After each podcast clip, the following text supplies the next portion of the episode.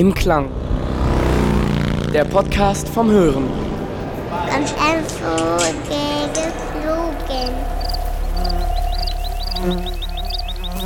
Willkommen zur ersten Ausgabe von Im Klang.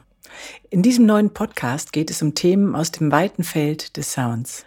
Um Klänge und Geräusche, um Audioart, Sounddesign, Noise Pollution, um Stille oder auch ums Hören selbst. I'm hearing, uh, looking out my window right now, hearing some strange sounds out there. Wir leben in einer klingenden und lärmenden Welt. Aber nur sehr selten sind wir der uns umgebenden Laute bewusst. Was hörst du zum Beispiel gerade jetzt?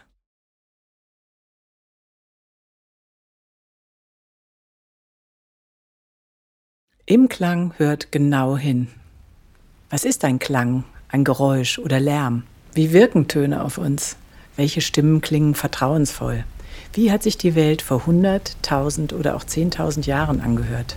Wie sehe eine schön klingende Stadt aus? Was ist Audioart? Oder auch, wie laut ist die Stille? Unser monatlicher Podcast spricht mit Menschen, die etwas über Sounds und das Hören zu sagen haben. Im Klang entdeckt außergewöhnliche und alltägliche, angenehme und unangenehme, gefundene und gestaltete Klänge. It's loud. You hear that? You hear that shit?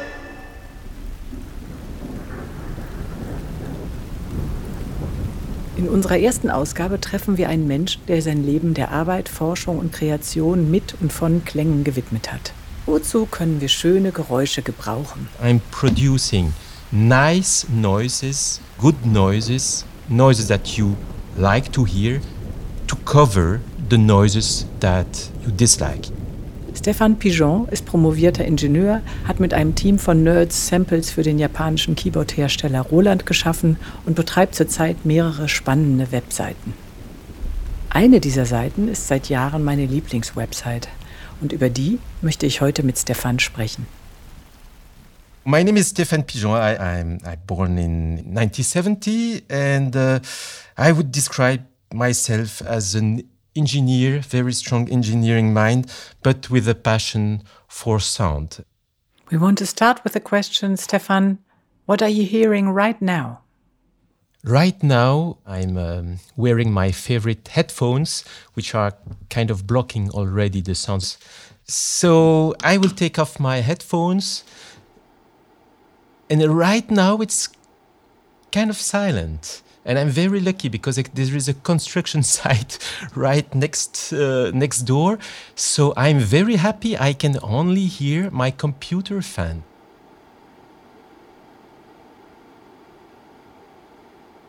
Do you have a favorite sound or a group of favorite sounds?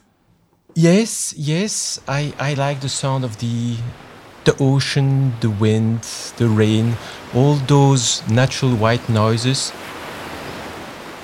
and, and I love them when they are all combined.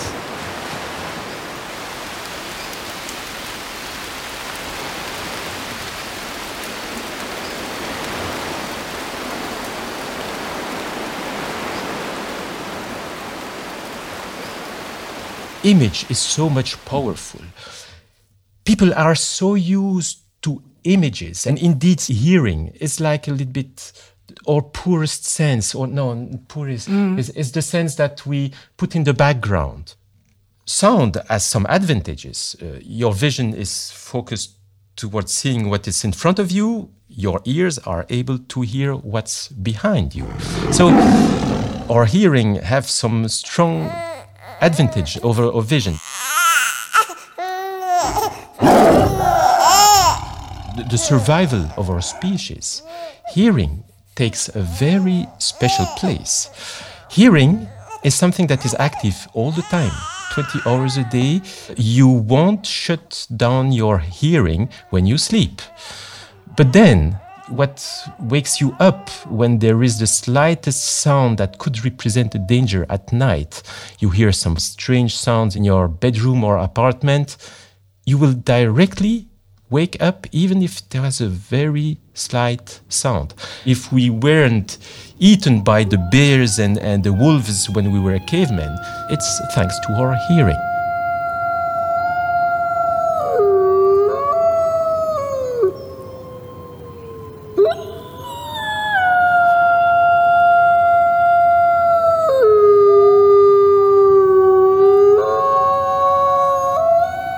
That's also why our hearing might be so problematic when we are, for example, uh, trying to focus at a task, you are at work. And you will find that it's very difficult to focus when you have a noisy environment. Maybe not because it's noisy, but because there are so much little triggers inside that noisiness that will unconsciously trigger your uh, survival instinct.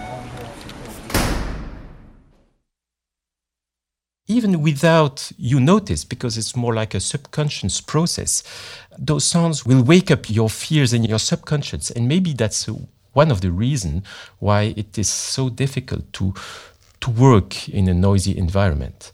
And not only noisy, because the paradox here is that the more your environment is silent, the more you will be distracted by the tiniest sound. So it's an eternal problem.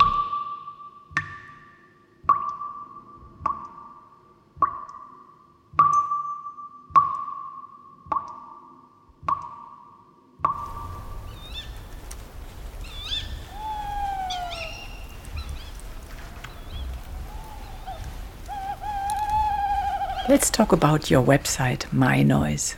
My website is like a big mess of sounds, and you will find Treasures many, many, too many sounds, well recorded sounds. And so it's kind of overwhelming, and, and at first you, you don't know what it's all about. And then even, even myself, uh, it took some time to really make the concept simple and that I can explain in a few words because it's so vast. And the best way I describe it is that I'm producing nice noises, good noises, noises that you like to hear to cover the noises that you dislike. But, but it's more complex. It's more complex, and you will see that the good noise can be music on, on MyNoise. And there are some sounds that are more musical than others.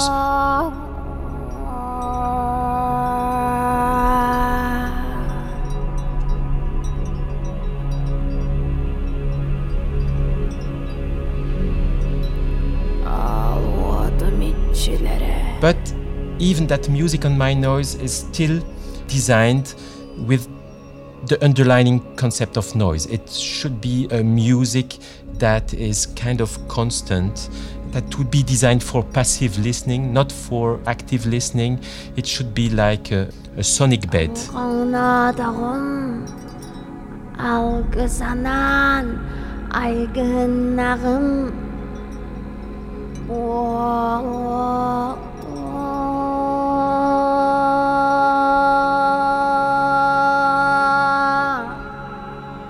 Another thing that is very important and that is a specification of all the sounds and noises that, that I produce on MyNoise is that all these sounds and noises should be designed as such that your brain can ignore them. That is very important. So, after a couple of minutes listening to those MyNoise ambiances, I'm proud if you say, Oh, but I didn't hear anything after a couple of minutes. I was just working and it felt like I was in a kind of bubble. It, it felt like silence. But it's only when I need a break that I, oh, I heard a, a faint, beautiful noise or music in the background, which which gave me a nice sensation. But as soon as I, I wanted to go back to focus, I could ignore these sounds very easily. Stéphane's website MyNoise provides a huge amount of different audio atmospheres that have only one thing in common. They lack the triggers that might put us in a state of alarm. Or if, if those triggers come in a random way, but in a very even random way, that's also a good thing for allowing your brain to ignore them.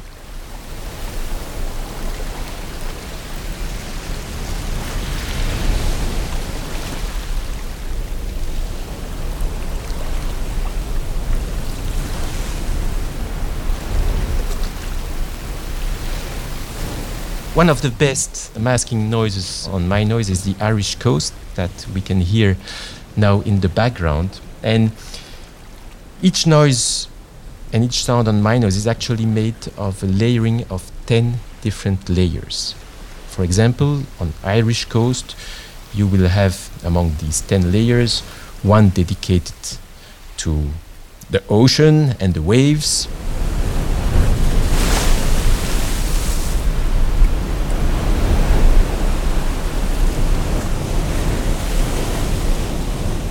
Another is the wind blowing hard on the Irish coast.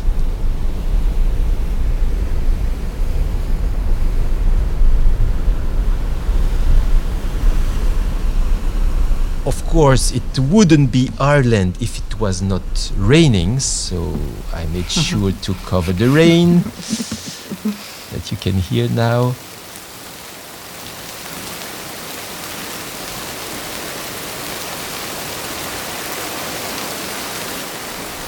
And, and the list goes on and, and, and, and as I said Weren't there these pebbles? I love these pebbles. yes yes that's a close recording of the shore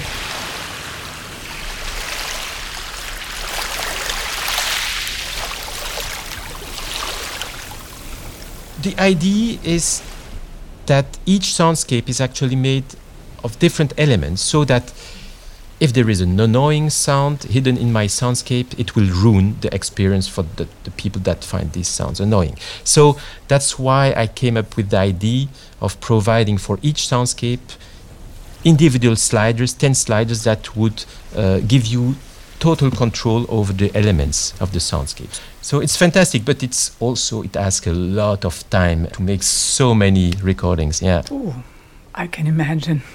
I had a phase where I slept with a soundscape, rain in a tent. Ah, oh, and I thought it was so extremely cozy, and it really, really helped me to sleep.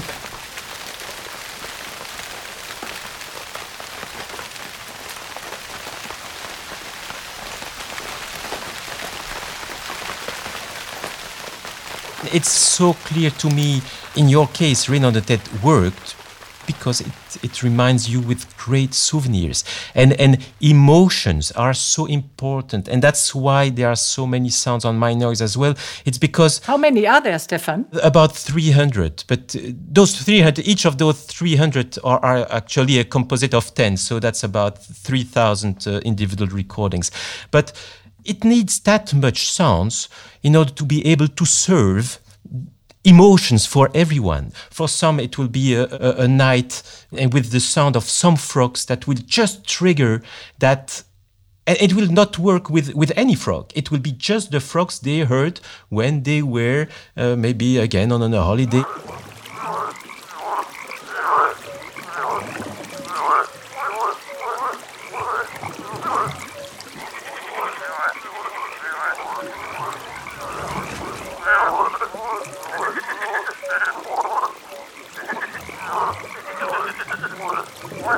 Sound is very close to our deepest emotions, and sometimes a sound can wake up emotions that you totally forgot. But it needs to be just the right sound.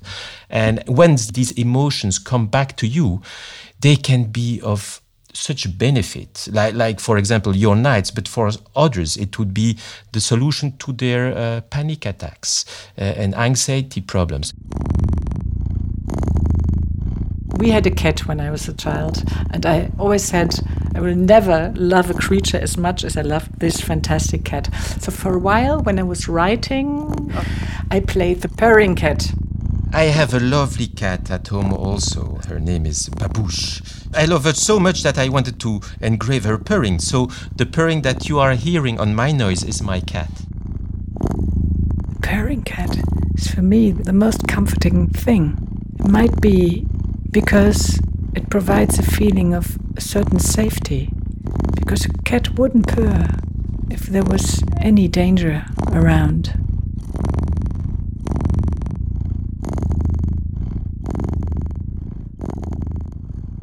When did you start this MyNoise project? How did all this develop? This amazing masterwork. I mean, this is how far can you go with recording sounds and making them usable? This is just genius. No, it's not genius, it's strategic.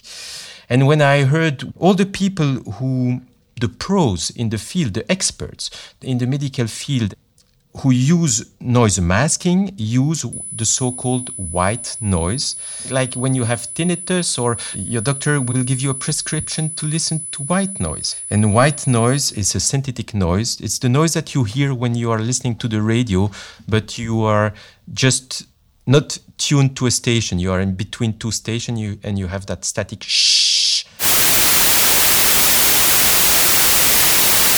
I always wondered why would those people listen to that boring static sound? It's so unpleasant.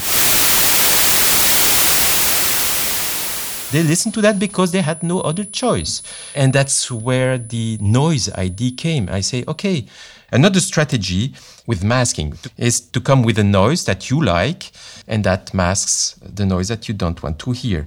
Say, if I want to mask a very low rumble, I best take a, a, noise that has a lot of that rumble. If I want to, to mask tinnitus, which is high frequency, uh, so I need to use a sound that is very bright. In the following example, the sound of the tinnitus disappears in a summer ambience with crickets.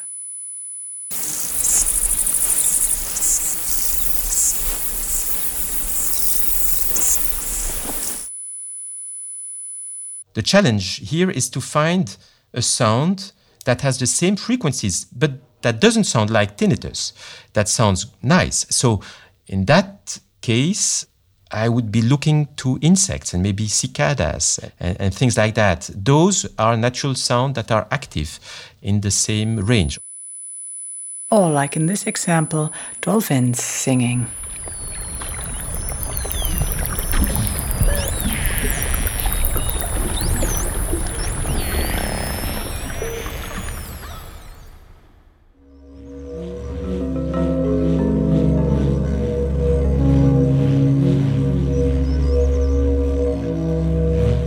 maybe it's time to say that many people go to MyNoise for many other reasons.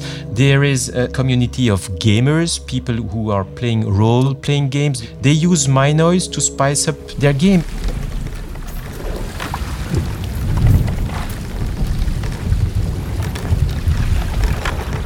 A big community is also writers. They find in MyNoise an infinite source of inspiration.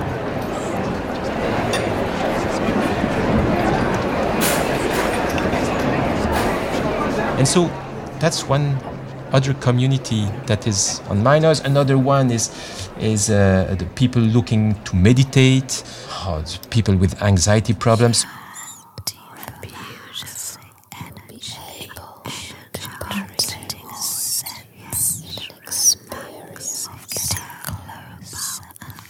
There are so much other communities and other newses around that I'm aware. Yeah.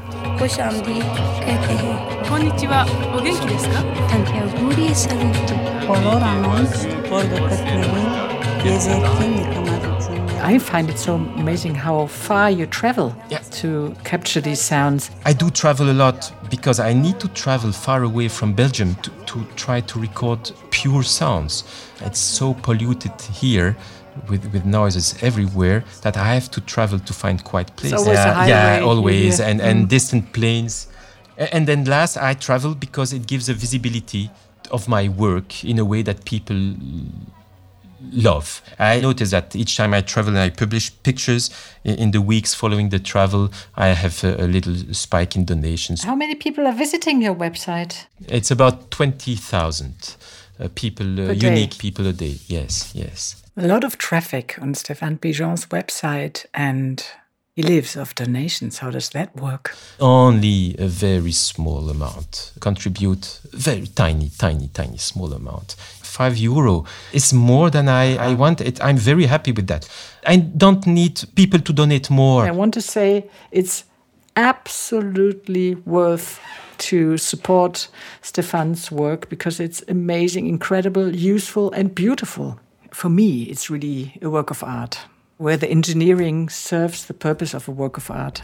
I thank you so much, Stéphane, and I wish that even more people will be able to use your site. Have a wonderful day. Thank you so much, you too.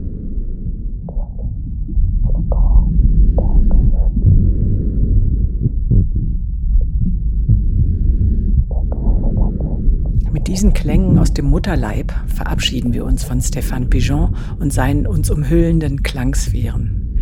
Vielleicht haben wir euch anregen können, euren Alltag mit akustischen Klangbädern zu bereichern. Die, die ihr hier gehört habt und viele, viele andere Soundscapes mehr, warten auf euch bei MyNoise.com. Mehr Links zu Stefans Webseiten findet ihr in der Beschreibung dieser Ausgabe. Wie klingt die Welt für einen Menschen, der nicht sehen kann? In der nächsten Ausgabe von Im Klang treffen wir Thomas Brass, einen Fotografen, der mit 26 Jahren erblindet ist. Wir freuen uns, wenn ihr im Klang weiterempfehlt, liked oder auch verlinkt.